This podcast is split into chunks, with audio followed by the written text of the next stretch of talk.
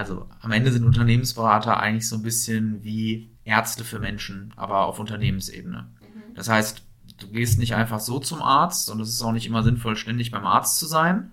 Aber wenn du nicht weiter weißt in einem gewissen Bereich jetzt an deinem Körper oder an deinem Unternehmen, dann gehst du zu Unternehmensberatern. Zwischen Generation Y und Z, der Podcast von Sarah Emmerich.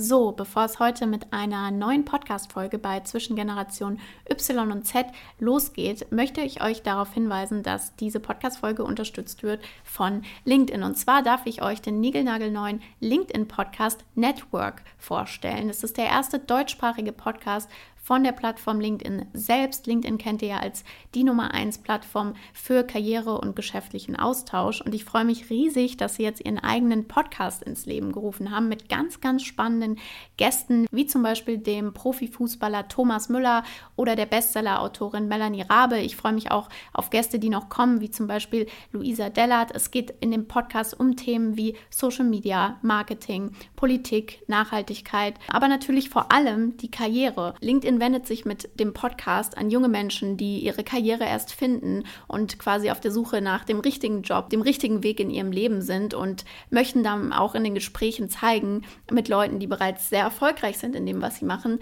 dass eine Karriere nicht immer geradlinig verläuft, sondern dass es Höhen und Tiefen gibt. Und das finde ich natürlich super spannend, weil darum dreht es sich ja auch in diesem Podcast ganz, ganz viel. Die Gespräche werden geführt von Sarah Weber. Sie ist die Redaktionsleiterin von LinkedIn in der Dach- und Benelux Region. Und wenn euch die Themen interessieren und ihr noch mehr Input möchtet, dann hört doch mal in den Podcast rein. Ihr findet den unter Network, N-E-T-T Work. Ich habe ihn euch natürlich auch in den Show Notes verlinkt. Das heißt, da findet ihr natürlich auch den direkten Link. Hört auf jeden Fall mal rein, abonniert den Podcast. Ich wünsche euch ganz, ganz viel Spaß mit dem Input von LinkedIn. Herzlich willkommen zu einer neuen Podcast-Folge bei Zwischengeneration Y und Z. Ich sitze hier heute in Berlin mit Moritz Neuhaus. Moritz, sag mal gerne Hallo. Hallo.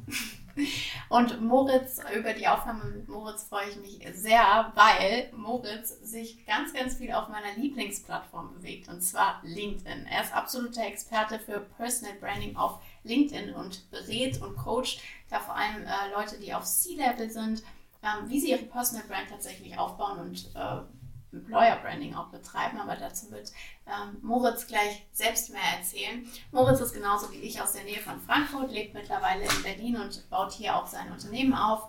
Ähm, die Insight Consulting GmbH ist auch um die Ecke bei mir tatsächlich. Mittlerweile habt ihr über zehn Leute im Team. Und ja, ich bin jetzt gespannt, mal aus deinem Mund zu hören. Herzlich willkommen hier im Podcast. Was machst du und wie bist du dazu gekommen, Moritz? Erzähl mal kurz erstmal vielen Dank, Sarah. Ich freue mich, dass wir hier bei Rotlicht sitzen. Ja. ähm, also, wenn ich anfangen müsste, die Story zu erzählen, dann würde ich sagen, ich habe mein Abi gemacht, ein extrem durchschnittliches Abi, mhm. wusste nicht, was ich will im Leben, wo es hingeht und habe dann einfach sehr, sehr viel Glück gehabt von dem Moment an, dass ich dann ein Studium gemacht habe, BWL, was jetzt auch nicht der heilige Gral ist, aber was mir zumindest sehr viel Spaß gemacht hat. Und über dieses Studium habe ich dann Auslandssemester zum Beispiel gemacht in Shanghai in China. Und ähm, das war 2015, da habe ich zum allerersten Mal von dem Thema, was mich seitdem begleitet, gehört. Und es war Unternehmensberatung. Ja.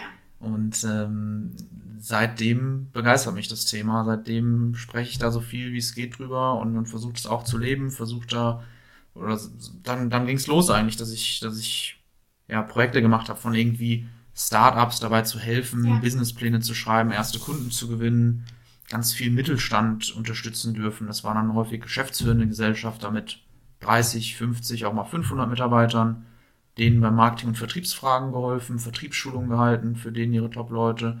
Und dann durfte ich auch mal bei den Großen in Anführungszeichen reingucken und erleben, wie Projekte auf Ebene bei Continental, bei VW, bei Porsche ähm, stattfinden und ähm, habe dann mich selbstständig gemacht, habe da aber auch Projektteams geleitet, so zwischen drei und sieben Leuten waren das immer und diese Projekte dann auch umgesetzt.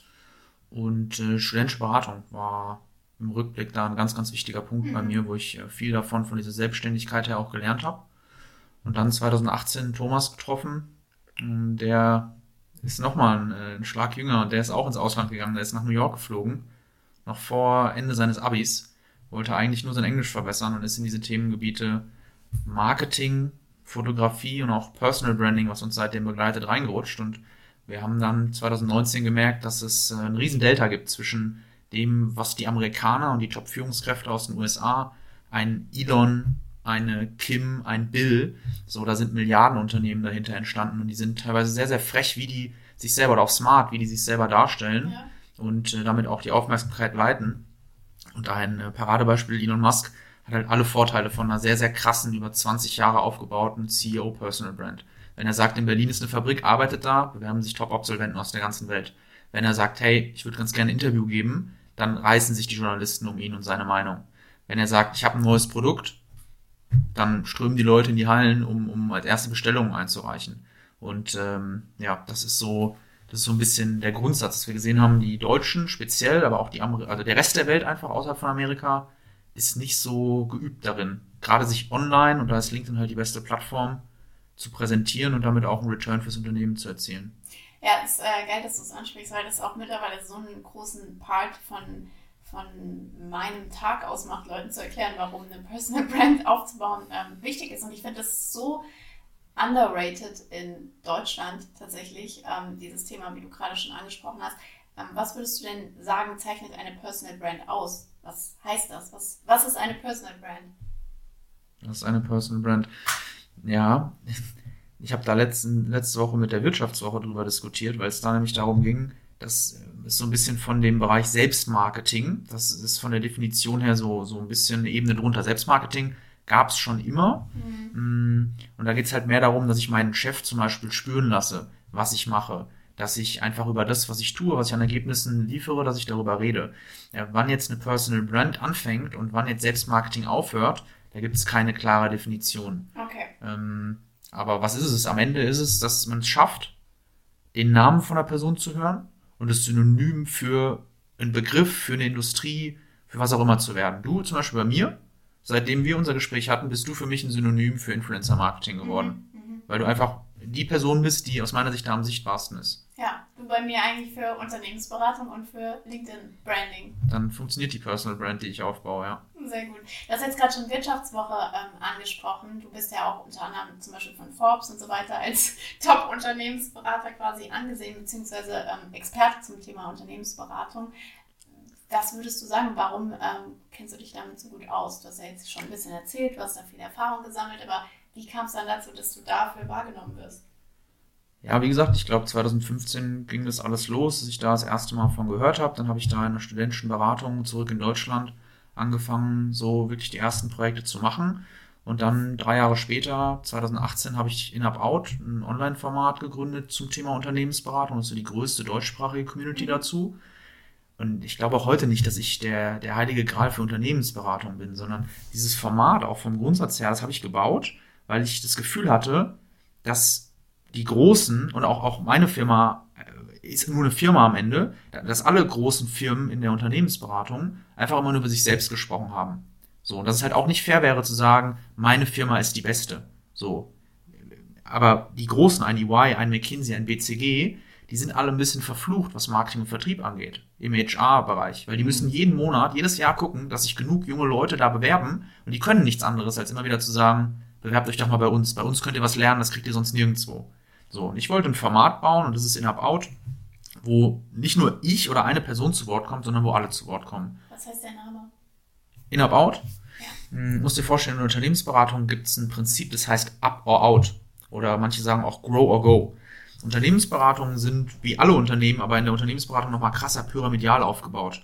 Das heißt, es gibt ganz wenige, die oben sitzen, das sind die Partner. Und es gibt auf Junior-Ebene, auf den unteren Bereichen der Pyramide, ja, da gibt es immer wieder neue Leute. So. Bei einem Unternehmen ist nicht ganz so viel Fluktuation, so Bewegung, dass Leute rein und rausgehen. Bei einer Unternehmensberatung gibt es dieses Prinzip up or out, einfach weil du dich entweder weiterentwickelst oder du verlässt die Beratung. Es gibt nicht viel dazwischen. Es gibt nicht die Möglichkeit, in Unternehmensberatung einfach fünf Jahre so weiterzumachen, wie du am Anfang warst. Du musst dich entwickeln, sonst gehst du raus. Und deswegen das Prinzip aus der Beratung, und ich habe einfach noch in ergänzt, weil in dem Format geht es darum, wie kommt man rein, wie steigt man auf und out auch mit einem Fragezeichen. Manche werden Partner, aber die meisten verlassen das Ganze, gehen in die Industrie, sehen es als Karrieresprungbrett oder was so der neue Weg geworden ist als Exit, ist auch einfach was zu gründen. Okay. Mit wem sprichst du so bei In-Up-Out? Ja, mit Sarah Emmericher zum Beispiel. ja, kann man nochmal, kann man noch mal nachhören. Ähm, ja, da sind wirklich schon spannende Leute dabei gewesen. Also Aufsichtsratsvorsitzende von Capgemini, das ist irgendwie eine 200.000 Mann ähm, Einheit, Head of Recruiting, EY, Accenture, Partner von BCG, ähm, Consulting-Vorstände von Horvath, die tausende Mitarbeiter verantworten. Ähm, und es werden auch, auch immer spannendere Leute, BDU-Ehrenpräsidenten, ähm, also eher jetzt so äh, die Creme de la Creme, aber es gibt auch immer wieder so diese Mischung. Ja? Es sind, sind auf der einen Seite sehr krasse Leute, sage ich mal, die vielleicht eher über 20, 30 Jahre wirklich Consulting geprägt haben als Deutschlandchef, als Europachefs.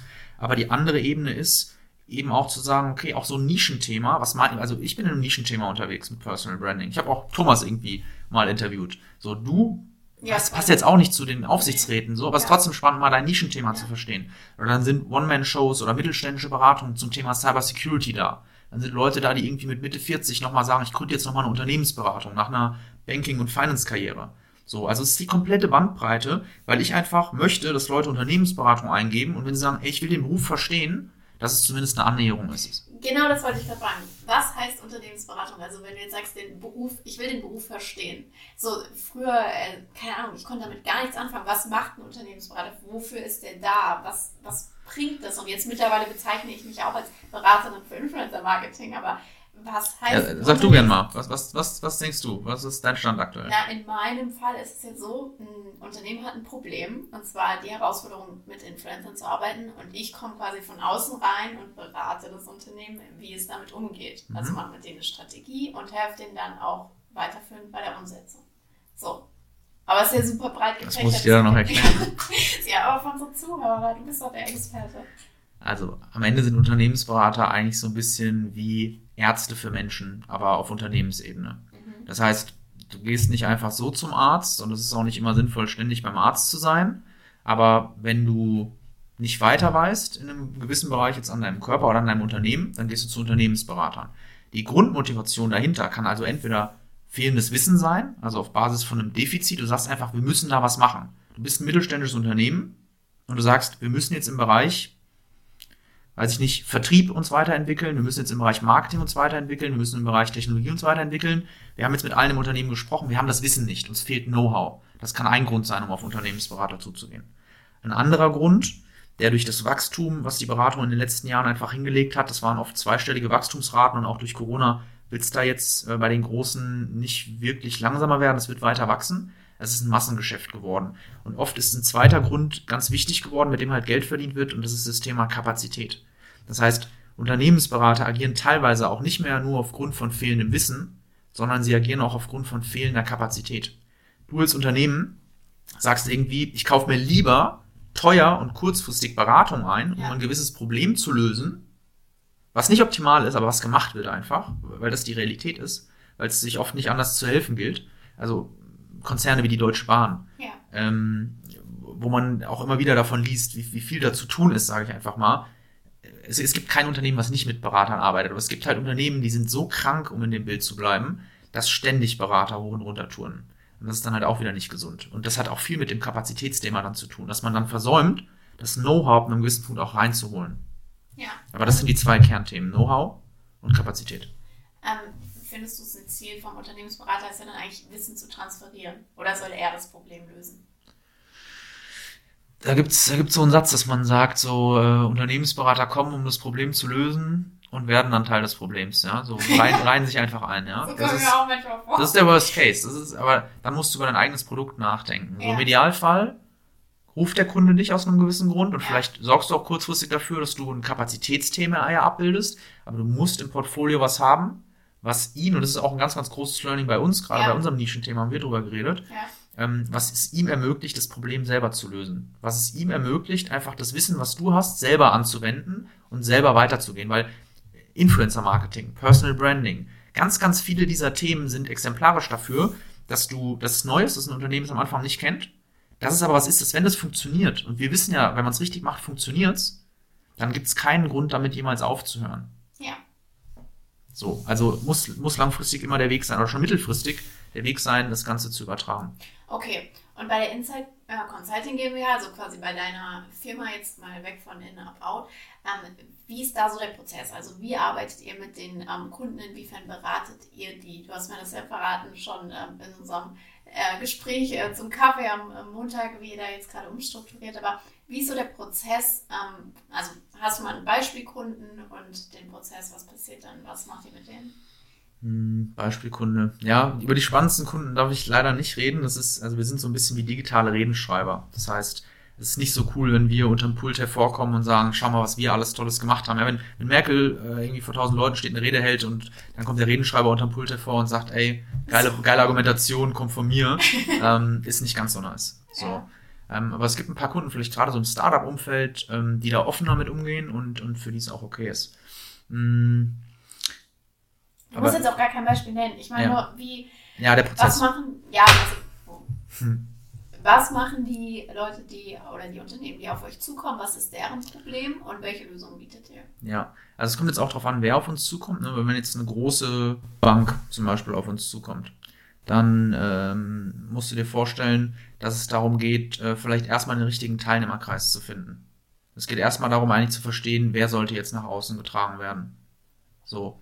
Ähm, das ist ganz, ganz entscheidend. Also dann gilt es erst den Teilnehmerkreis festzulegen. Wenn jetzt ein Startup kommt und sitzt der Gründer vor uns, der Gründer und CEO oder auch ein, ein, ein irgendwie Co-Founder, irgendwie zwei, drei Leute, so, dann ist der Teilnehmerkreis fix, dann können wir direkt reinstarten. Dann starten wir mit einem Personal Brand Setup. So. Das Personal Brand Setup besteht dann für die Gründer darin, eigentlich erstmal sich klar zu werden, wie trennen wir unsere Themen. So. Es gilt, geht darum eigentlich, das sind ja Persönlichkeiten. Wenn die offline, wenn die in der echten Welt in den Raum reinkommen, in ihrer Industrie zum Beispiel, oder auf ein, auf ein Startup-Event jetzt als Beispiel, dann kennt man die, dann weiß man, was die gemacht haben. Aber online haben die noch nicht den ersten Schritt gemacht. Online sind die unsichtbar. Ja, ja das, das Endergebnis ist am Ende mit das Profil. Aber vorher muss Positionierungsarbeit gemacht werden. Vorher muss eine Strategie aufgebaut werden. Mit welchen Botschaften soll man auftreten? Welche persönlichen Charaktere, äh, Charakteristiken bringt man in die Personal Brand mit ein? So, da müssen wir den Leuten ganz, ganz häufig ähm, auch erstmal das Gefühl geben, dass sie steuern können. Weil sie haben manchmal ein bisschen die Sorge, wenn wir mit, mit Top-CEOs von Fußballclubs sprechen oder mit, mit DAX-Vorständen, dass am Anfang eine große Sorge da ist, ich muss jetzt irgendwie anfangen, ähm, mein, mein Essen zu teilen, so weil es Influencer ja, so machen. Ja, aber wenn eine gute Strategie da ist, dann werden persönliche Sachen nur ganz bewusst rausgestellt und eben auch nur die Sachen, wo sich die Person mit wohlfühlt. Es bringt auch nichts andersrum, jemanden zu branden und irgendwie zu sagen, du musst jetzt auf LinkedIn, wenn der sich da überhaupt gar nicht wohl mitfühlt. Wenn der nicht das Potenzial auch darin sieht, zu sagen, ja, geil, das ist eigentlich was, wonach ich gesucht habe. Die Menschen, die zu uns kommen, die sehen das Potenzial in LinkedIn. Wenn wir denen ein paar Cases zeigen und wenn die sehen, okay, damit kann man Leads mit potenziellen Kunden generieren, da kann man Leads mit Bewerbern mit generieren, da kann man Media Placements mit generieren, da entsteht ein Return fürs Unternehmen. Wenn die da angefixt sind, wenn die da drüber gucken und das verstehen und da Lust drauf haben und auch Lust haben, das wirklich solide aufzubauen, das ist, das ist das ist keine Pille, die man schluckt und äh, irgendwie nach drei Monaten reißt sich die Welt um einen, sondern das ist Aufbauarbeit, die da nötig ist. So wir selber sind, sind mit unser bester Case. Noch, noch 2018, 19 ja. waren wir unbekannt, kannte uns niemand. So. Und heute sind wir wirklich für dieses Thema angekommen. Und jetzt nehmen wir Leute, die in der echten Welt schon was aufgebaut haben, die in der Regel 10, 20, 50, manchmal auch mehrere hundert Mitarbeiter haben, und die branden wir jetzt. Das heißt, da ist nochmal viel mehr Substanz da. Und da geht es viel auch nur darum, dann Prozesse um die herum zu bauen, dass es denen und ihren Teams leicht fällt, Content zu erstellen, LinkedIn als Plattform richtig zu verstehen, Outreaches richtig zu machen, Nachrichtssequenzen aufzubauen, an Journalisten die richtigen Nachrichten zu schreiben. CEO-Kommunikation einfach zeitgemäß zu denken. Ähm, was sagst du sind die Top 3 Themen für Content auf LinkedIn? Das lässt sich so nicht sagen, weißt du, weil wir haben Kunden, die haben auf der Welt 500 potenzielle Kunden. Mehr haben die, mehr sind das nicht. Ja. Das ist so nischig, so technisch, so speziell. Ähm, man muss damit loslegen, sich zu fragen, wer ist meine Zielgruppe? Und je kleiner ich das eingrenzen kann, desto besser. Bei manchen sind es nur 500 Leute auf der ganzen Welt. Wenn wir Inhalte machen, die diese Menschen ansprechen, dann sind das die richtigen Inhalte. Mhm. Weil da entstehen dann Leads. Da braucht auch nur jeden Monat ein Lead zu entstehen. Wenn der einen sechsstelligen Wert hat, dann hat sich unser Projekt gerechnet. So. Das heißt, was natürlich immer zieht, ja, was schon immer so war, wo man auch sagen muss, da gibt es diese große Veränderung. Wenn ich da zurückdenke, hm, 2020 hat sich zum Beispiel Herbert Dies, Vorstandsvorsitzender von VW, Ja. dazu entschieden zu sagen, ich gehe auf LinkedIn einen Schritt weiter. Und dieser Ja. Mann verbringt heute pro Woche zwei Stunden mit seiner CEO-Kommunikation. So, da macht der Michael Manske, das ist äh, der, der Verantwortliche da mit dem Team, macht da einen sehr, sehr krassen Job. Und er hat mir erzählt, zwei Stunden pro Woche investiert er unter anderem in LinkedIn. So, weil sie einfach gesagt haben, das ist der richtige Kanal für uns, um diese Transformation vom Verbrenner zum Elektromotor, die größte Transformation, die ein Unternehmen der Größe jemals gemacht hat, um die Mitarbeiter da mitzunehmen, um die Kunden mitzunehmen, um die Politik mitzunehmen, um alle Stakeholder mitzunehmen in dem Sinne. So, das heißt, es ist auch immer die Frage, was will ich eigentlich erreichen? Ja. So, wenn ich jetzt einfach nur Reichweite für mein Unternehmen will und Aufmerksamkeit, dann funktionieren persönliche Einblicke gut. Aber das ist auch genau die Evolution. Noch vor fünf Jahren hat es auf LinkedIn gereicht, einfach als CEO nur angemeldet zu sein. Ja. Und da sind CEOs wie ein David Solomon, Goldman Sachs zum Beispiel. Eigentlich eine super verstauchte Branche, der da in sein LinkedIn-Profil schon, schon super lang reingeschrieben hat, dass er DJ ist. DJ del Sol oder so. Ja? Der Musik macht nebenbei. Was total krass ist für, für so eine eingestaubte Industrie. Da hat es gereicht, dass er angemeldet ist, dass der ganz, ganz wenig darüber postet. Was jetzt gerade durch Corona passiert ist, ist eigentlich, dass der Anspruch immer weiter steigt. Dass Ja. immer mehr auch der Wunsch da ist, Persönlichkeit zu sehen. Dass immer mehr der Wunsch nach einer nicht mehr so glatten und, und abgestumpften Fassade da ist. Sondern dass die Leute honoriert werden, die noch mehr Persönlichkeit auch zeigen. Das darf man nicht überspitzen. Da gibt es aus meiner Sicht auch Leute, die das übertreiben auf LinkedIn. Und das wird dann mehr so ein bisschen zu dem, zu dem Facebook. Das ist nicht geil. Ja, das merke ich auch. das ist nicht so nice, weil die verlieren dann auch ihr Ansehen im Unternehmen. Die müssen immer noch diese Meinungsführerschaft auch zu einer Themenführung innehaben und als Ziel haben. So, das heißt, was funktioniert gut, um jetzt abzuschließen? Persönliche Inhalte funktionieren mega gut, weil ich das von diesen Leuten einfach nicht kenne, weil das auch diese zusätzliche Information ist, die noch nicht über alle anderen Kanäle gespielt wird. Wenn ich sehe, wie ein Herbert Dies in Urlaub fährt, wenn ich sehe, wie der CEO von irgendwie einer Airline zu Hause, wie sein Setup ist, das sind Einblicke, die, die hat man sich vorher nicht vorstellen können. Ähm, das ist neu und ähm, das ist der neue Standard, der dann auch entsteht. Ja, ich stimme dir voll zu. Ich sage aber tatsächlich immer zu meinen Kunden, wenn ich sie berate, ähm, persönliche Sachen gehören nicht auf LinkedIn. Warum? Weil das ja in der Regel Leute sind, die haben noch keine Personal Brand, die sind nicht Herbert Dies, da interessiert es niemanden, was sie persönlich das machen. ja die müssen erstmal eine Expertise aufbauen. Würdest du dazu stimmen? Ja, 100 Prozent. Also wenn wir in der, in der Konzeptionsphase sind, wenn wir so eine Personal Brand Strategie bauen, dann kann man eigentlich immer sagen, dass 10 Prozent vielleicht persönlich sein sollten.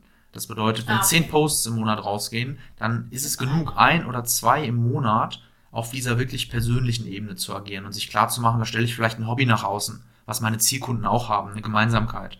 Oder einfach was, was mir Spaß macht, stelle ich da nach außen. Aber die restlichen 80, 90 Prozent müssen sich um ein Kernthema drehen, die müssen sich um meine Mitarbeiter drehen, die in Szene zu setzen und da auch wieder eigentlich mehr als Personal Brand Bühne zu agieren und als Plattform zu werden. So, wenn ich einfach jetzt die letzten zwei Jahre nur über mich und nur über Unternehmensberatung, wie ich sehe, gesprochen hätte, dann wäre ich nicht da, wo ich bin. Ich habe Leute eingeladen und habe einfach nur Fragen gestellt. Und das, Ja. hat, das hat dazu geführt, dass, dass du zu mir jetzt sagst, ich sehe dich als jemanden als Synonym für Unternehmensberatung. Das schmeichelt mir sehr, aber das lag gar nicht unbedingt nur an mir, sondern es lag vor allen Dingen an den Leuten, die da gesagt haben, ja Moritz, ich nehme mir Zeit mit dir. Ich mach das. Ja. Du bist ja jetzt erst 26. Wenn du jetzt so mit mir hier sitzt, würde ich denken, so wie du sprichst, das ist immer so was, was ich höre, du wirkst mindestens zehn Jahre älter. Ähm, also hattest du mal die Herausforderung, dass du vielleicht wegen deinem Alter, gerade in der Unternehmensberatung, was ja, wie du gesagt hast, auch teilweise sehr eingestaubt ist, vielleicht Herausforderungen hattest oder gerade weil du so diese Wirkung und Präsenz hast, ähm, das gar kein Thema ist. Also irgendwann, wenn man sich so ein bisschen mit der, mit der Wirtschaftswelt beschäftigt oder einfach mit Arbeit, dann versteht man, es gibt Leute, die sind 20 Jahre alt, die haben nichts drauf und es gibt Leute, die sind 50 Jahre alt und die haben nichts drauf. So, ich bin ganz sicher, dass es Leute gibt, die sich wegen dem Alter nicht mit mir oder mit uns auseinandersetzen, weil sie einfach sagen, was sollen die schon wissen. Aber das ist auch ein bisschen eine Fokusfrage. Ja, so, voll. weil die Leute, die mit uns sprechen, das sind gestandene Unternehmer, die finden sich ganz oft daran wieder. Da sind Leute drin, die sagen zu mir oder die sagen zu Thomas, ich stand genau da, wo ihr standet. Ich hatte genau dieses Thema. Ich war Anfang, Mitte 20. Ich habe an einer Idee gearbeitet, an die hat keiner geglaubt. Die haben heute mehrere hundert Mitarbeiter und die sagen, ich sehe da was in dir, in euch, was so keiner hat. Die sehen es als großen Vorteil. Die verstehen auch, dass wir in einer Disziplin, und das ist bei dir im Influencer-Marketing ja auch so, dass wir in einer Disziplin arbeiten, die neu ist. Und dass jetzt die Menschen, die seit 30 Jahren sich mit dem Thema beschäftigen, dass es nicht die sind, die LinkedIn oder Influencer-Marketing jetzt gerade so verstehen, wie es fürs Unternehmen nötig ist. Ja. Die haben nicht die Zugänge. Wie will dir denn jetzt ein Mitte 40-Jähriger erklären, nur weil er irgendwie die letzten zehn Marketingprojekte mit dir gemacht hat, dass er mit seinem Team jetzt diejenigen sind, die dich auf LinkedIn bringen? Also, das wird nicht den neuen Innovationscharakter haben. Da können nicht die Impulse kommen, die jetzt irgendwie überraschend sind. So.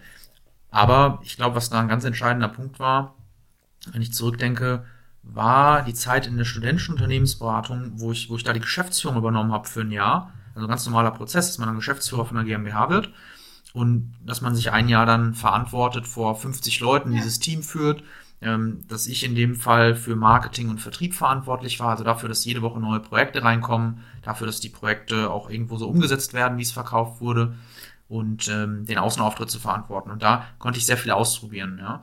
Mm, Da habe ich wirklich mir das Ziel gesetzt gehabt, viel über Messerakquise zu machen. Und das war nicht unbedingt der smarteste Weg. Das hat erst nach dem dritten, vierten Mal funktioniert. Aber in dem einen Jahr waren wir auf sieben oder acht Messen in ganz Deutschland. Von Hannover, Stuttgart, München, Frankfurt. Und du musst dir vorstellen, wir waren dann da teilweise zwei Tage. Und vor Corona, Messe, konntest hingehen, konntest mit Leuten sprechen.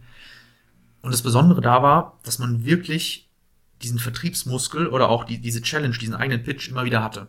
Also ein typischer Tag war da, dass du 50, 60 Mal auf Geschäftsführer von mittelständischen Unternehmen persönlich zugehst oder vielleicht auch, auch nur in Anführungszeichen auf Abteilungsleiter, dass du hingehst und dass du die schnell überzeugen musst, dass du denen schnell beibringen musst, ob man da jetzt in irgendeiner Form zusammenfindet, dass du denen helfen kannst, dass du irgendwie Wert für dich stiften kannst.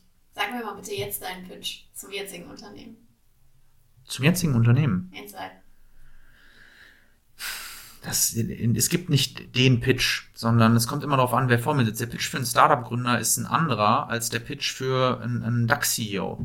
Okay, verstehe. So, aber um dir zumindest jetzt irgendwie eine Antwort darauf zu geben, mh, was wir immer wieder sehen, ist, dass Menschen noch 2021 daran zögern, dass Geschäftsbeziehungen online zustande kommen. Hm.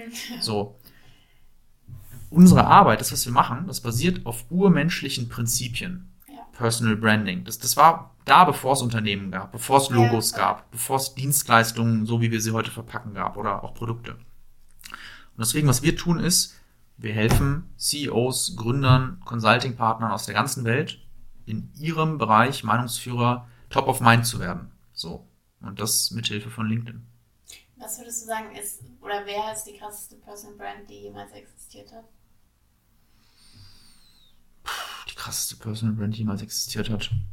Also ich denke, dass Jesus eine ziemlich krasse Personal Brand ich, ist. ich schwöre ich hatte genau das wollte ich, dass du das jetzt sagst. Weil ich habe da gerade dran gedacht, als du so gesagt hast, hey, das gab es schon immer, schon lange vor. dachte ich so, wer war die erste Personal Brand? Jesus. Ja, genau. Also Menschen haben schon immer, es hat niemand, es würde jetzt niemand die Bibel sagen, aber Menschen sagen Jesus. Ähm, Das ist eine Personal Brand, das ist eine Figur, ob es eine Kunstfigur ist, was auch immer es ist, aber es vermittelt was. Es bedeutet für jeden was anderes. Und es ist für, für viele aber ein Synonym vielleicht für Zusammenhalt, für eine gemeinsame Sache, für Glaube, für Hoffnung, für was Übernatürliches. Mhm. So ist am Ende nur eine Personal Brand. Okay, und wer hat dich am meisten inspiriert als Personal Brand? Oder wen verfolgst du gerne? Wen verfolge ich gerne? Ich bin ein bisschen davon abgekommen, sonderlich viel so über die Außenwelt zu machen. Es gab irgendwie immer Leute, die, die ich spannend fand, die irgendwie welche Fitness- Fitness-YouTuber vielleicht am Anfang, die man verfolgt hat. Nee, es ist eigentlich immer weniger wichtig geworden, weil ich immer mehr gemerkt habe, wie wichtig es eigentlich ist, dass ich für mich selber ein Ziel habe oder dass ich weiß, wo ich hin will, was ich machen will. Und das ganze Vergleichen, du kannst eigentlich nur verlieren, wenn du dich vergleichst. Wenn du nach oben vergleichst, fühlst du dich klein, fühlst dich schlecht oder setzt dich vielleicht auch unnötig unter Druck. Noch schlimmer als nach unten vergleichen, irgendwie sagen, ich bin besser als der, ich habe da mehr geschafft. Das sorgt dafür, dass du dich nicht weiterentwickelst, dass du überheblich wirkst, dass du auch vielleicht überheblich wirst. Und deswegen, also ich bin happy mit dem, was wir machen und ich, ich gucke eigentlich mehr auf mich und auf den Prozess. Ich genieße die Reise. Ich bin sehr, sehr dankbar, dass wir mit diesen Menschen arbeiten dürfen, von denen man sonst vielleicht nur in der Zeitung liest.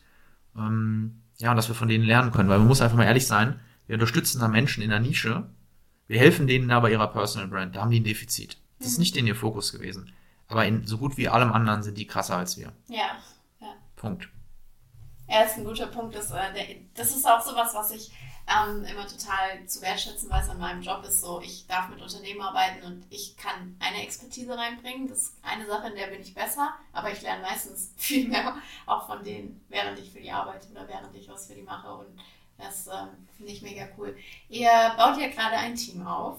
Ähm, wie ist das mit dem Wissenstransfer? Also ich meine, ich glaube, niemand zweifelt jetzt daran, dass du ähm, wirklich Plan hast für Personal Branding und auch, wie berät man ein Unternehmen, aber wie schaffst du das, gute Mitarbeiter zu finden und dann dieses ganze Wissen zu transferieren, sodass die für deine Kunden, was du ja eben gerade gesagt hast, was krasse Persönlichkeiten sind, nur es muss nach außen getragen werden, ähm, da das Wissen zu transferieren oder die auszubilden. Hast du da Prozesse oder passiert das einfach so intuitiv bei euch hier nee, in Berlin nee, da passiert, da passiert nichts intuitiv. Also ein paar Sachen passieren vielleicht intuitiv, aber äh, so meine Aufgabe ist es eigentlich aus Interessentenzahlen eine Kunden machen. Meine Aufgabe ist es, dass die Firma langfristigen Fahrplan hat. Meine Aufgabe ist es, dass wir die richtigen Leute an Bord haben. So, ich verantworte Vertrieb, Strategie, HR, so.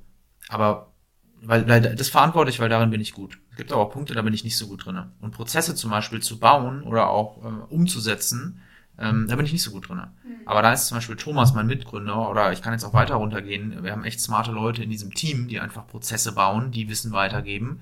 Ähm, die Antwort sind Prozesse. Die Antwort ist schon das Onboarding. Ja? Heute ähm, hat irgendwie nur Vollzeitmitarbeiter bei uns angefangen. Der hat 45 Minuten Onboarding gemacht. Der, der hat geklärt bekommen, was irgendwie unsere Arbeitsweise ist, wie man, äh, wie man miteinander arbeitet, wann man Meetings machen darf, wann nicht, was unsere Werte sind, wie wir miteinander umgehen, wie man Termine einstellt.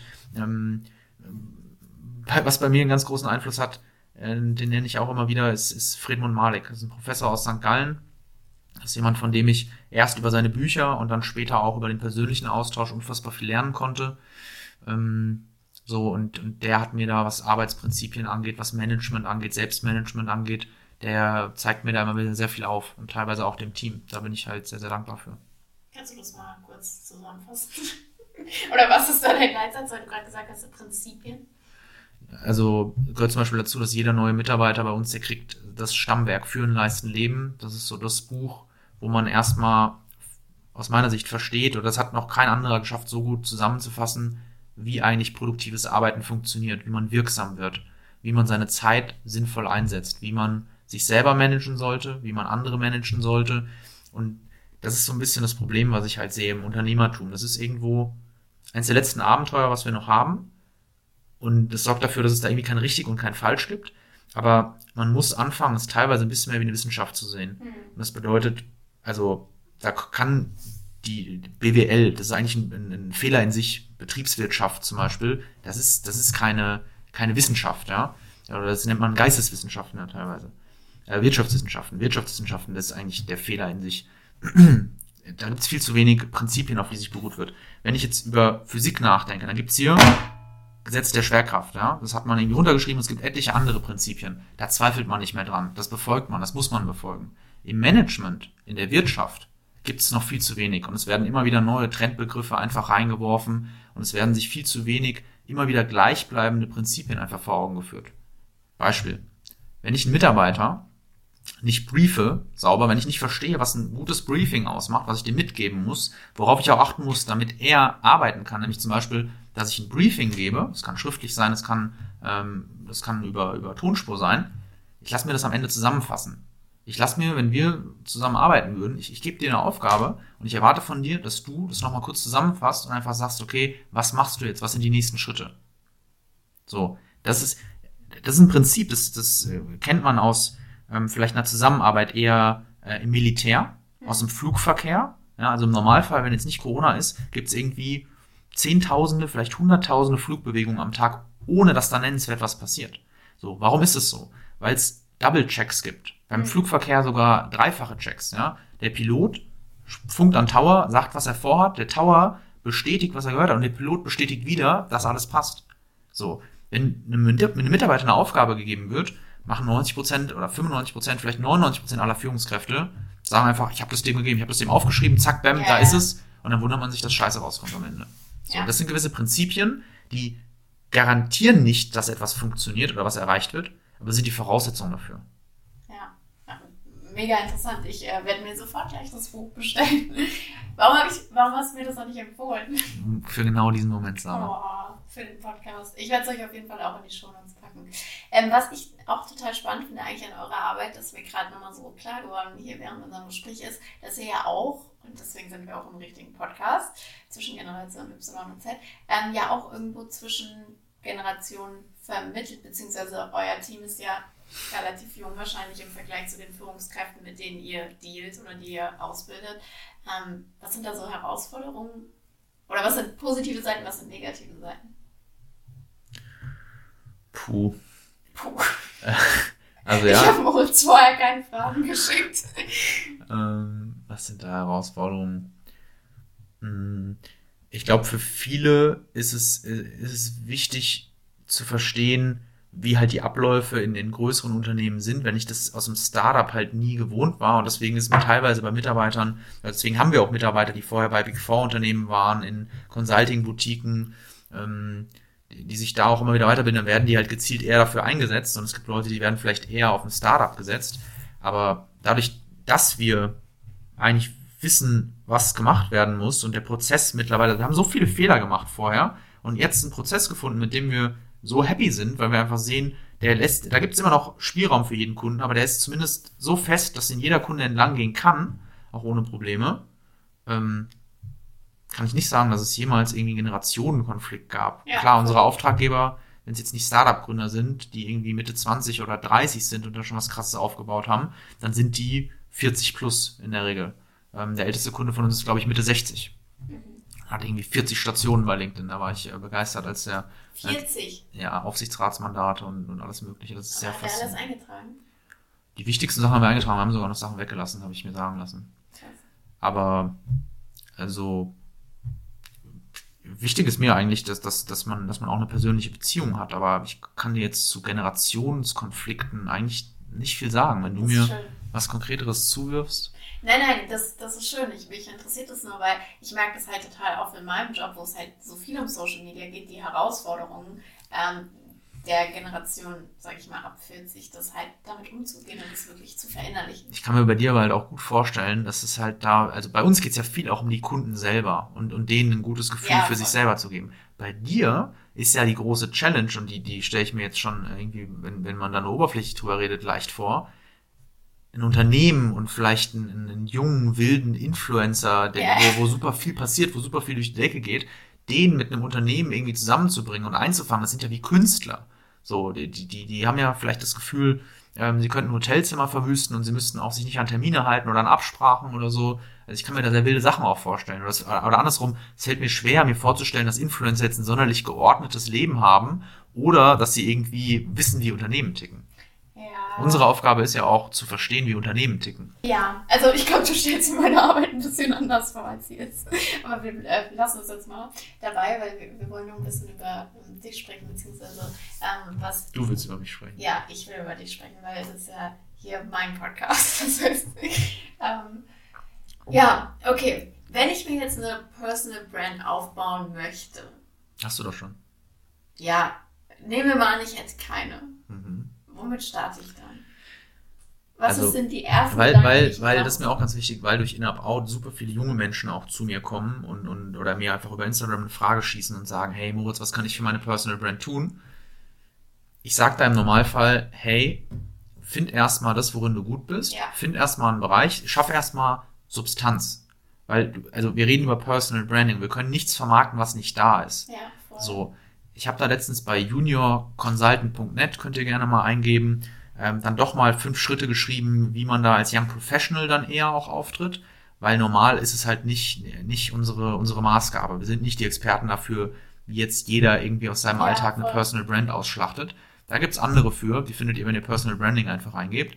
Aber wir richten uns halt immer an Leute, die schon einen Schritt weiter sind. Aber wenn ich mir jetzt vorstellen würde, hört jemand zu, der 16, 18, 20, Anfang, Mitte 20 vielleicht ist und es noch nicht genau weiß, dann ist erstmal der erste Punkt, keinen Druck zu verspüren, sondern einfach sich klar zu werden, es ist in Ordnung, gerade erstmal auf der Suche zu sein, weil das waren wir alle irgendwo, manche vielleicht ein bisschen früher.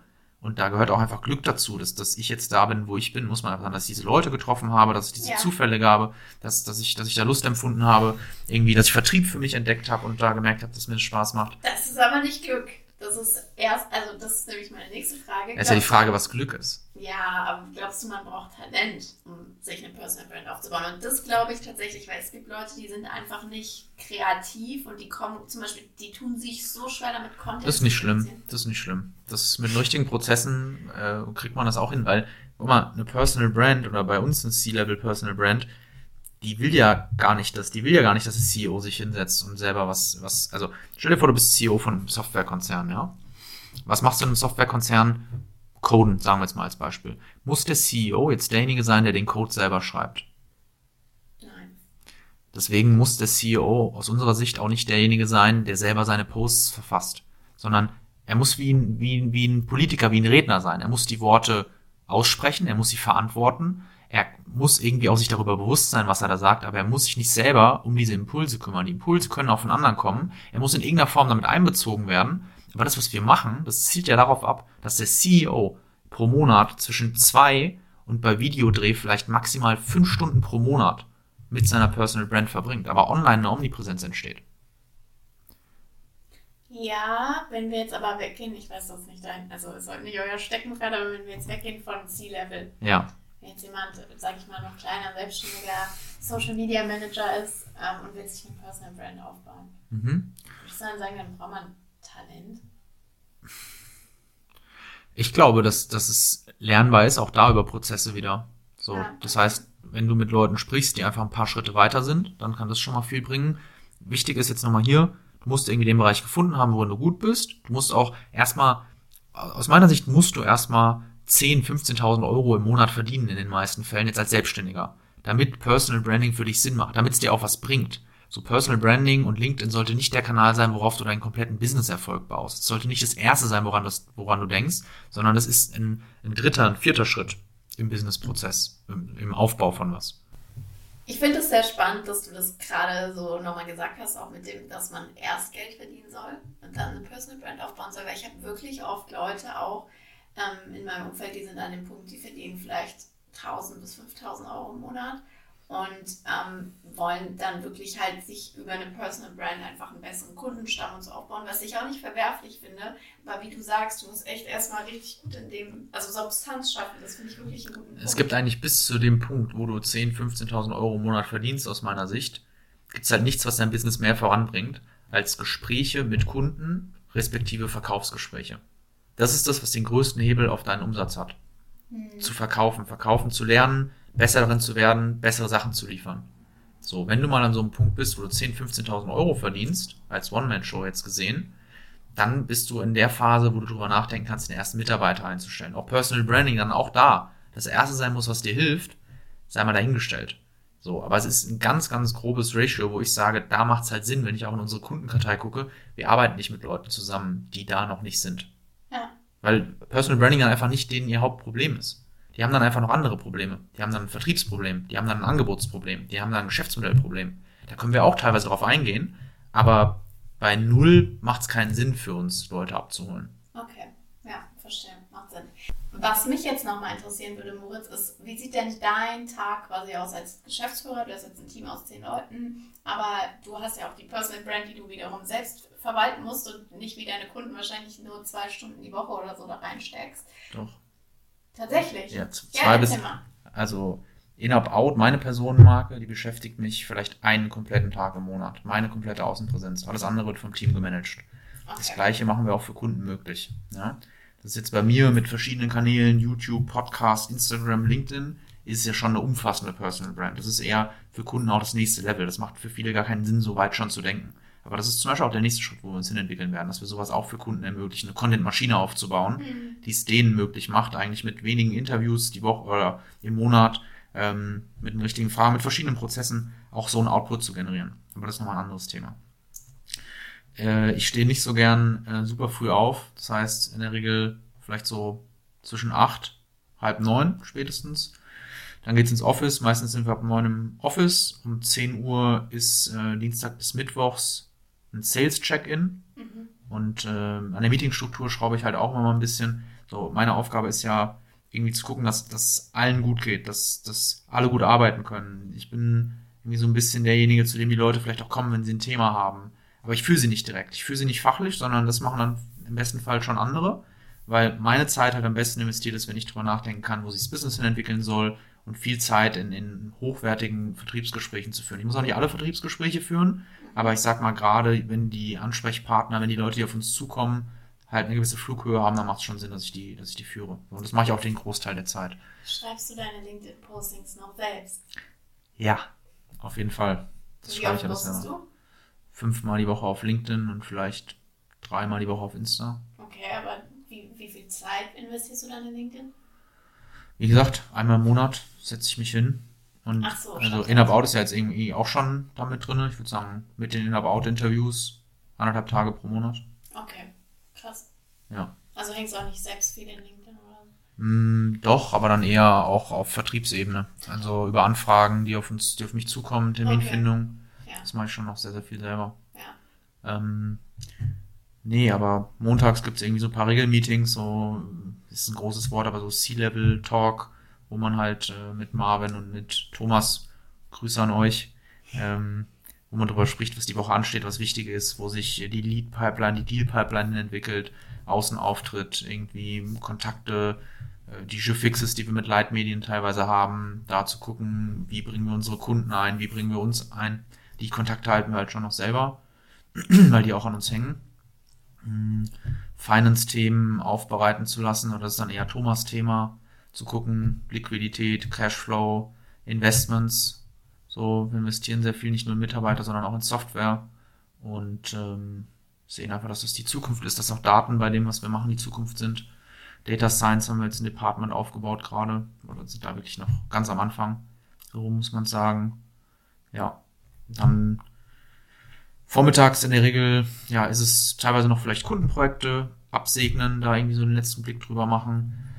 Dann äh, Lead Gen, Content-Produktion und ab Mittag dann auch Vertriebsgespräche. Ja? Ja, Oder womit ich die Abende auffülle, sind dann Keynotes, Vorträge, die ich halte bei irgendwelchen Podcast-Aufnahmen. Verbänden, Podcast-Aufnahmen hier, wie mit dir im Rotlichtbezirk. Nicht. Ich habe einen Lichtblock und der macht Rotlicht. Mhm. Nicht, dass ihr jetzt hier was Falsches denkt. Schon Meine zweimal geklingelt. Meine, Zuh meine Zuhörer kennen ja nicht meinen roten Lichtblock. Ich zeig dir mal bei Instagram. Wenn du jetzt in deine Branche guckst, was bereitet dir Sorgen und was bereitet dir Hoffnung? Sorge? Nix. Nö, ich wüsste nicht, wovor wir Angst haben sollen. In der Unternehmensberatung? Okay, wir- kommt jetzt auch an, wie man es sieht. In unserer Nische, da sind wir sehr alleine. Es gibt niemanden, der das so macht, wie wir es machen. Und es wäre in Ordnung, wenn morgen Leute kommen und sagen, wir machen das auch so, weil die Reputation nicht einholbar ist, die man sich aufgebaut hat.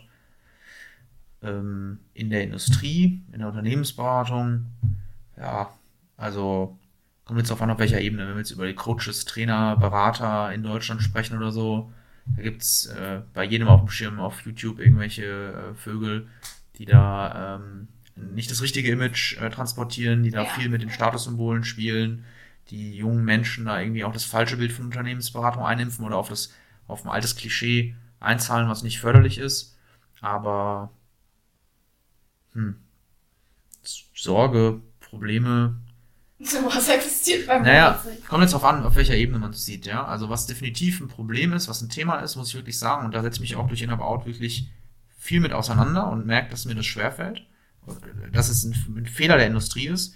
Es fällt mir extrem schwer, zum Beispiel hochrangige Frauen in der Unternehmensberatung zu finden. Ja, das stimmt. Es wird super viel über Diversity geredet und Beratungshäuser machen das auch nicht erst seit zwei Jahren, die machen das schon eher seit fünf Jahren, die waren eher schon früh dabei.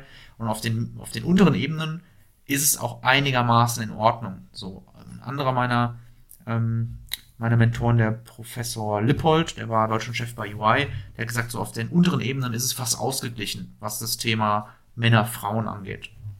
Aber sobald wir höher gehen, ähm, ist da noch überhaupt gar keine Sichtbarkeit von Frauen. Da ist Unternehmensberatung, das sind weiße alte Männer in den Ja. großen Organisationen. Also wirklich eine Partnerschaft ist da wirklich auch noch oft rein männlich geprägt. Ähm, ja, und was man da macht, ist halt dann höchstens die, die, die, die Frauen irgendwie so mit reinstellen. Aber ich habe noch nicht das Gefühl, dass Frauen in der Unternehmensberatung richtig angekommen sind. Aber ich glaube auch, dass Corona da eine große Chance ist, weil, weil es einfach wieder Sachen auch teilweise ein bisschen auflöst, weil es mehr Flexibilität geschaffen hat in der Arbeitsweise. Ja, voll. Mm, Aber an sich würde ich sagen, dass das schon noch ein Problem ist. Das ist nicht, das ist nicht fein, dass es noch viel zu viele gute Frauen gibt, die sich nicht trauen, in die Beratung zu gehen oder die es nicht schaffen, sich da durchzusetzen. Und das nicht aufgrund der Tatsache, dass sie schlechter sind. Nee, eher aufgrund der Tatsache wahrscheinlich, dass sie Angst vor Sichtbarkeit haben oder dass sie nicht gut genug sind. Ja. Also ich glaube, als Frau hinterfragst du dich schon immer einmal mehr als, als Mann irgendwie. Ich, ich nenne da, ich nenne da mal ein Beispiel aus meiner Community. Da musst du dir vorstellen, das passiert mir einmal im Monat, dass mir ein 18-jähriger junger Mann schreibt, der vielleicht gerade noch Abitur macht oder gemacht hat. Ähm, was muss ich tun, um zu McKinsey zu kommen? So, ich bin fast da, gefühlt. So, wel, welcher Schritt fehlt mir jetzt hier noch? Und das ist auf der anderen Seite eine Mitte 20-jährige Frau mit einer Top-Ausbildung, mit Auslandserfahrung, mit ersten Praktika vor mir sitzt oder mir eine Frage schickt und einfach sagt, habe ich eine Chance bei einer Big Four zu arbeiten? Also bei einem viel einfacheren Einstieg in dem Fall. So, das eine ist, ist sehr schwer, sehr elitär, sehr schwer zu erreichen und da überschätzt man Ja, sich vielleicht als Mann eher und als Frau hat man eher die Tendenz, sie würde da genauso reinpassen, die hätte da genauso eine Chance, aber sie fragt sich, ob sie sogar noch die drei Schritte davor hinkriegt. So, das heißt, es fehlt so ein bisschen an dem Mut und da kann ich auch dann irgendwie alle, die zuhören, da nur sagen, so, ihr müsst da viel, viel mehr an euch arbeiten, an euch glauben und es auch einfach probieren, weil die Beratungen sind dafür offen. Ähm, die nehmen euch mit Kusshand in der Regel. Okay, das ein toller Input, danke dafür. Also finde ich ein mega cooles Thema, dass du das ansprichst. Und ich, mich, mir geht es so, das ist so ein leidiges Thema, finde ich, weil ich habe das Gefühl, es wird so viel für die Sichtbarkeit von Frauen getan, aber nicht für die aktive Förderung, dass es wirklich passiert, dass mehr Frauen zum Beispiel in Führungsebenen und so reinkommen. Sondern wenn dann mal eine da ist, es gibt da so ein paar Personal Brands, die sehr sichtbar sind, auch auf LinkedIn an Mhm. Frauen, dann wird die überall gezeigt, aber was wird dann wirklich dafür getan, dass jetzt mehr Frauen, ja, sag ich mal, gründen oder in, in Vorstandsebenen und sowas kommen? Ja. Very interesting. Ich habe noch eine persönliche Frage, die stelle ich immer am Ende. Oh je. Das ist die letzte. Ich weiß nicht, ob du jemals einen Podcast. Ich weiß, du hast heute unsere Podcast-Folge gehört, Mhm. äh, die heute rauskam, aber ich weiß nicht, ob du jemals einen Podcast zu Ende gehört hast. Das hätte dir jetzt gut getan. Ähm, wärst du lieber 20 Jahre früher oder 20 Jahre später geboren? Boah, ich bin super happy damit, wo ich geworden Nein, die Antwort zählt nicht. Ich habe die ein paar Mal gelten lassen, jetzt nicht bin. mehr. Ah. Also ich glaube, das Beste liegt, äh, liegt noch vor uns. Deswegen würde ich auch sagen, wäre jetzt auch kein Problem, irgendwie 20 Jahre später geboren zu sein. Hm, Aber das, ich sage ich nicht, sondern ich sage 20 Jahre früher. Warum? Hm, keine Ahnung. Irgendwie, wenn man dann halt zurückblicken kann, was da passiert ist, dann fühlt es sich sehr einfach an. Ja, voll. Also wenn, wenn, wenn man sich vor Augen führt, wie man jetzt gerade durchs Leben geht und wenn man sich dann vor Augen führt, dass es wahrscheinlich auch ein guter Weg gewesen wäre, wenn man das vor 20 Jahren schon so gemacht hätte, dann macht einen das happy. Ich glaube, dass es in 20 Jahren auch genauso noch funktionieren wird. Okay, coole Antwort. Finde ich gut. Also eigentlich kannst du dir alles vorstellen. Ja, Das ist gut. Danke dir, Moritz. Möchtest du noch was an unsere die Zuhörer? Musik in den 80ern war geiler. Ja, 90er, muss ich sagen. Stimmt, die 90er. 80er ist nicht so meins. Hm. Ähm, möchtest du noch was an die Zuhörer und Zuhörerinnen loswerden? Boah, was kann ich denn tun? Also, A, wenn ihr irgendeine Frage habt zum Thema Unternehmensberatung, wenn ihr irgendwas wissen wollt, ich nehme mir da auf Instagram jeden Tag Zeit, alle Fragen zu beantworten. Ihr könnt mir auf LinkedIn schreiben. Ich freue mich, wenn ihr das Ganze da verfolgt. Ähm, wenn ihr konkrete Punkte irgendwie zu Personal Branding habt, euch das interessiert, ähm, funktioniert genauso auch für Young Professionals, eigentlich egal für wen. Schreibt mir auf LinkedIn eine Nachricht mit ähm, Checkliste. So, dann kann ich euch da was zuschicken, so 14 Schritte, wie man einfach mal so ein LinkedIn-Profil sauber aufbaut. Das ist schon mal eine Grundlage für viele und sehr viel mehr ist dann häufig auch, auch gar nicht nötig. Ja? Also Content ist dann der nächste Schritt, aber das ist eigentlich wichtig, da eine Basis zu legen. Ich habe letztens eine Keynote halten dürfen mit dem äh, Gründer von äh, vom Ritz Carlton, mit dem Horst Schulze. Äh, Apex Social, das ist so ein Kongress, der hilft, der hilft sozialen Berufen. Also wenn du eine Ausbildung im Pflegebereich gemacht hast oder vielleicht auch ein Studium, dann ist es nicht normal, so wie im BWL-Bereich oder in vielen anderen Disziplinen, dass du ins Ausland gehen kannst. Danach, dass du mal ein Jahr oder zwei im englischsprachigen Ausland verbringst. Und das macht dieses Apex Social und da war ich auf einem Kongress und da wurde mir von der Gründerin, eine Deutsche, sind mittlerweile auch über 35 Leute, das ist auch ein Unternehmen, ja, ähm, von der Susan, die hat da gesagt, Moritz, schau mal, wir in den USA, die lebt in Kalifornien mittlerweile, ähm, wir nutzen LinkedIn ganz anders. Und jetzt stell dir mal vor, was passiert, wenn jetzt zum Beispiel ein 20-jähriger Typ, der eine Ausbildung irgendwie als Pflegefachkraft gemacht hat, der geht ein Jahr in die USA und was in der alten Welt passiert ist, ist, da wurde so ähm, dein Gastvater hat dir so eine Letter of Recommendation geschrieben, ein Stück Papier, wo am Ende seine Unterschrift drunter steht. Und natürlich, wenn du ein Jahr irgendwie die Familie mit, mit, mit äh, vielleicht einem Pflegefall unterstützt hast, so bei der Pflege, natürlich sind die dankbar. So, dann hast du dieses Stück Papier, was bringt dir das für dein weiteres Leben? Wenn du jetzt, gleiche Situation, ein Jahr im Ausland bei der Familie verbracht hast, und jetzt schreibt dir aber dein Gastvater da kein Letter of Recommendation, sondern er schreibt dir eine Empfehlung bei LinkedIn. Und der Typ ist vielleicht in einer hochrangigen Position bei Goldman Sachs oder der ist Professor an irgendeiner Universität. Was auch immer, ja. Aber der kann den gleichen Text schreiben, wenn er den in dein LinkedIn-Profil packt, dann ist der für jeden sichtbar. Dann wird er von viel, viel mehr Leuten gelesen, ohne dass du ihn jedes Mal aus dem, den, den zaubert keiner mehr, das Stück Papier zaubert keiner mehr aus dem Hut. So. Aber dann steht es da und dann steht er nicht mehr nur als dein Gastvater da, mit einer hohen Meinung, was du für eine tolle Arbeit geleistet hast, sondern steht er auch mit seiner Position da. Dann steht er mit seiner Personal Brand da. Und das muss für jeden, der dazuhört, halt die Motivation sein, zu sagen, hey, ähm, brauchst gar keinen Lebenslauf mehr. Pfleg mal dein LinkedIn-Profil sauber, stell da mal alles ein, ähm, weil das kann einen riesen Unterschied machen. So, wenn da die richtigen, die richtige Person genau das liest, was sie niemals tun würde, wenn du ein Stück Papier einfach hast von deinem Gastvater jetzt in dem Beispiel, das bringt dir gar nichts mehr im Leben. Aber auf LinkedIn das sichtbar zu machen, was Leute über dich denken, die ein paar Schritte weiter sind als du, das ist sehr, sehr wertvoll. Richtig, richtig guter Tipp. Generell in meinen Coachings, auch wenn ich mit Leuten über äh, LinkedIn spreche, immer ein Riesenthema. Ich verstehe nicht, warum nicht mehr Leute das in Deutschland machen, ist dieses Empfehlungen schreiben. Anderen eine Empfehlung schreiben und sich Empfehlungen einholen. Danke dir für deinen Input. Ein richtig, richtig starker Abschlusssatz. Ähm, ja, du hast ja schon gesagt, wo man dich findet. Ich muss eigentlich nicht mehr fragen. Ihr findet äh, Moritz natürlich am besten auf LinkedIn und auf Instagram. Und ja, danke Moritz und danke an alle Zuhörer und Zuhörerinnen, dass ihr wieder bis hierhin zugehört habt und schaltet auch gerne beim nächsten Mal ein. Falls ihr den Podcast noch nicht abonniert habt, dann könnt ihr das jetzt tun. Gebt uns auch gerne Feedback und wenn ihr eine Frage habt an Moritz, dann schreibt mir einfach. Ich danke dir, Moritz. Danke, Sarah. Danke euch. Und ein Hinweis noch, ihr könnt natürlich auch gerne mal den ähm, In Up and Out Podcast auschecken von uh. Yes. Check mal Sarahs, check mal Sarahs Vita. Sarah genau. hat ein genau. bisschen erzählt, wo sie so herkommt, was sie schon so gemacht hat, wie sie zu, wie sie zu dem kam, was sie heute macht. Da waren auch ein paar spannende Sachen dabei. Und für mich war es so ein bisschen dann auch in der zweiten Folge bei dir die Eröffnung in eine neue Welt, in das Influencer-Marketing. Das war mir vorher so nicht bewusst. Das freut mich sehr. Und wie gesagt, hört da mal rein. Wenn ihr jetzt noch nichts habt, was ihr jetzt als nächstes anhört, dann ist der In-Out-Podcast auf jeden Fall das Richtige. Vielen Dank fürs Zuhören und ciao, ciao. Tschüss.